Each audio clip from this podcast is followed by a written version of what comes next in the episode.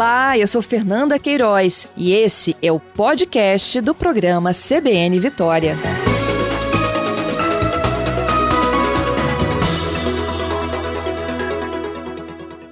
Bom dia, seja bem-vindo. Bom dia, Fernanda. Um prazer falar contigo e com os ouvintes da CBN. A gente que agradece. Olha, desde o último sábado que eu tenho ouvintes, inclusive, pedindo links para assinarem, tá? Aderirem ao movimento da Carta em Defesa da Democracia. E efetivamente, hum, então, amanhã, a carta será lida também na nossa capital. Exatamente, Fernanda. O ato vai acontecer aí, é, nas imediações do Teatro da UFES, né? A partir das 16 horas e uh, nós da Transparência Capixaba entendemos que é importante participarmos desse momento, até mesmo porque essa é uma das nossas é, bandeiras de luta, né, a defesa intransigente da democracia. E, e como te, aumentou, né, na, na, até nas, nas, não só nas redes sociais, mas nesses grupos de conversa, todas essas é, possíveis manifestações que estariam sendo, inclusive, pensadas para o 7 de setembro. Você está acompanhando isso também, não é, Rodrigo? É, a gente tem observado realmente, além, além do aumento do número de assinaturas a esses documentos, não só é, a essa carta, né, é, que é intitulada Carta aos Brasileiros e às Brasileiras em Defesa do Estado Democrático de Direito. A gente tem é, percebido o aumento do número de assinaturas, né, essa carta já está aí perto de um milhão de assinaturas, já tinha passado de, de 800 mil, 900 mil da última vez que eu vi, e assim como a adesão à carta, tem aumentado também o número de pessoas dispostas a manifestar é, publicamente, né, seja nas ruas, seja nas redes sociais, a, a, intenção de defender a democracia. Assim como também, lamentavelmente, a gente vê que numa democracia né, é, o respeito ao contraditório é sempre tão amplo que a, há também pessoas né, que fazem o ataque é, à democracia e usam é, a sua liberdade de expressão, a sua liberdade de, de voz, o seu direito de ir e vir para é, promover atentados é, à nossa democracia e às instituições é, que a representam, né? Exatamente, isso vai muito além né, desse debate aí raso que envolve a extrema direita e a extrema esquerda. A gente está falando aí né, do respeito ao, de fato, quem vai ser eleito, né? Que efetivamente a escolha da população ela seja preservada, a, a, idoneidade também desse processo, a eficácia das urnas eletrônicas e tantas outras coisas que entraram em questionamento. É. Fernanda, as pessoas que lerem a carta, elas vão encontrar, basicamente, é uma carta muito curtinha, né? A exemplo de uma carta que já existiu no passado, na, na época que a gente viveu um regime militar, né, uma ditadura militar, é, na década de 70. A carta foi é, escrita e lida é, em 1977 é, por um professor também da USP, né?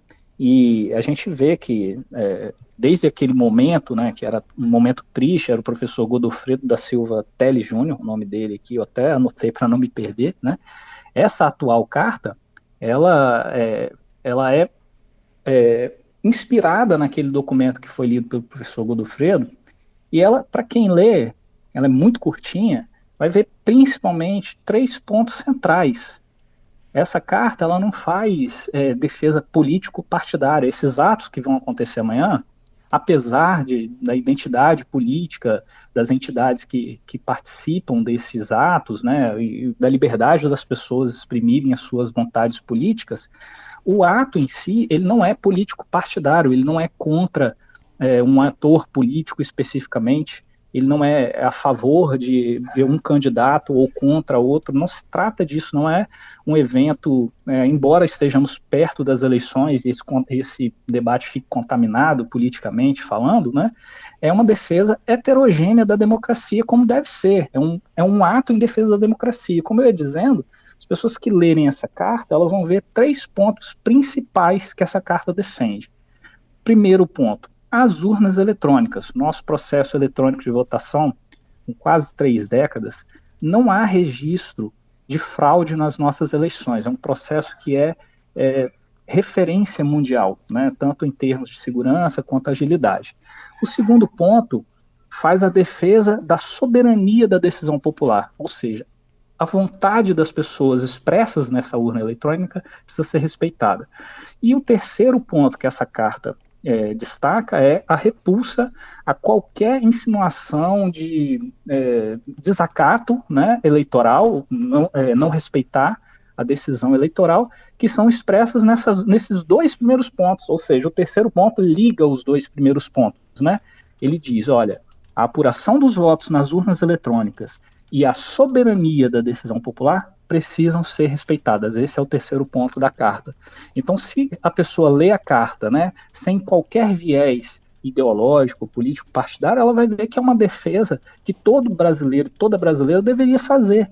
Qualquer pessoa interessada na liberdade, é, nos princípios republicanos, na transparência, no combate à corrupção, na participação heterogênea da sociedade, das pessoas né, brasileiras em suas múltiplas raças, em suas múltiplas é, orientações sexuais, né, em seus múltiplos gêneros. Então, qualquer pessoa interessada é, em que esse espaço seja livre e democrático pode assinar essa carta sem receio de estar participando ou sendo manipulado por uma ou outra frente política do espectro que está tão polarizado como você bem lembrou. Exatamente. E como que será o ato na universidade amanhã, Rodrigo? Como é que vocês estão se organizando? Então, a partir das 16 horas, as entidades ali, que são várias entidades, né? Entre elas a Transparência Capixaba, é, algumas é, orientações é, sindicais, né? É, a Convergência Democrática, essas entidades vão se reunir a partir das 16 horas essas entidades terão uma fala, né, não, vão, não vão falar políticos nem candidatos, e depois disso vai ser feita a leitura da carta, assim como é, vai ser feito também em São Paulo, né, na, na, Universidade de São Paulo, na USP, como você bem lembrou, e, e aí depois a gente dispersa ali, é, dali mesmo a gente vai para a dispersão. É isso aí. É uma das coisas que a carta é, ela destaca, né, que todo poder emana do povo, que o exerce por meio de seus representantes eleitos ou diretamente nos termos da Constituição. E, e a, a, a, primeira carta que você lembrou, né? Ela, ela é, de certa forma, a gente estava ali fazendo um, uma lembrança, né, do como que a gente viveu aquele período da ditadura e o quanto que a democracia ela precisa de prevalecer, né, num, processo democrático de direito, podemos dizer assim, não é isso, Rodrigo? Isso. Isso. A primeira carta, ela, ela terminava né, eu fiz a leitura dela aqui, ela terminava com uma frase assim: Estado democrático de direito já. Uhum. É, era, era urgente que a gente recuperasse é, é, a, a, normalidade institucional no nosso país. A gente estava vivendo uma ditadura militar, a despeito das pessoas que discordam e fazem revisionismo histórico, tá, Fernanda? Isso não existe. Nós temos é, um período de ditadura militar no Brasil, é, com amplo, é, ampla documentação comprobatória, então naquele momento era urgente que o Estado Democrático fosse é, retomado, e por isso a carta diri, dizia já. E essa carta atual, ela repete essa frase, só que ao invés do já, ela coloca um sempre. sempre. Estado Democrático de Direito sempre. E o peso dessa carta para impedir uma escalada autoritária é muito importante, Fernanda, porque é, se, se os ouvintes as ouvintes da CBN concordarem comigo, é, a gente vive um momento muito delicado no nosso país, com ataques às urnas eletrônicas, né, com ataques ao nosso sistema eleitoral, com ataques às instituições de controle, as instituições republicanas.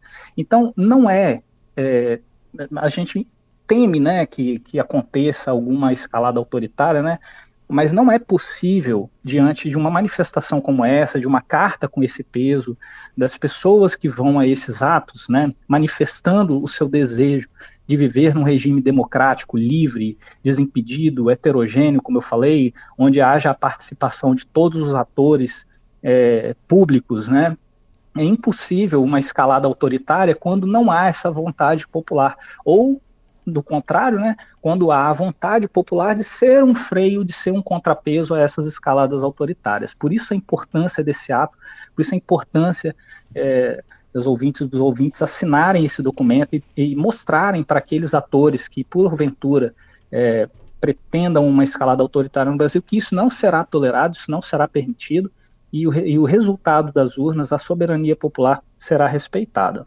É isso. Amanhã, então, gente, às 16 horas, diferentes atos acontecendo em várias cidades brasileiras. Aqui em Vitória, a leitura da carta será feita na Universidade Federal do Espírito Santo. E aqueles que se sentirem à vontade estão convidados, né, Rodrigo?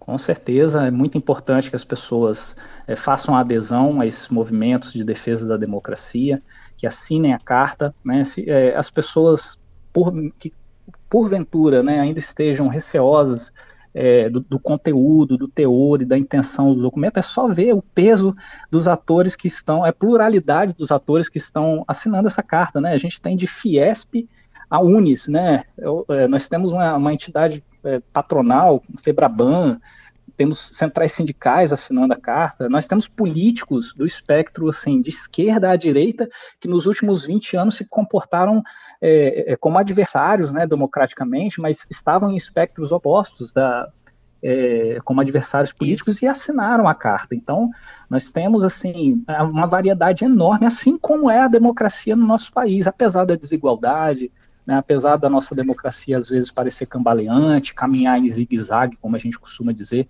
ela caminha em frente e nós no Brasil somos plurais, somos heterogêneos, né, apesar dos problemas que nós temos, do racismo, né, do ódio às minorias políticas, como por exemplo a população LGBTQIA+, né, apesar é, de lutarmos diariamente né, contra o machismo, essas questões que realmente distorcem a democracia, a nossa democracia está em é, pleno aperfeiçoamento. É normal que em alguns momentos ela sofra algum tipo de ataque, principalmente quando esses grupos se destacam e exigem o seu lugar, é, o seu lugar de fala, o seu, o, o seu posicionamento, né, o seu lugar é, de oportunidade também. Então é normal que, que haja tentativas de retrocesso, mas esse ato e essa carta demonstram que a sociedade brasileira está atenta, sociedade civil organizada, vocês da imprensa, nós que somos representantes de organizações não governamentais, estamos atentos e é, dispostos a lutar contra essas, esse tipo de, é, de escalada autoritária.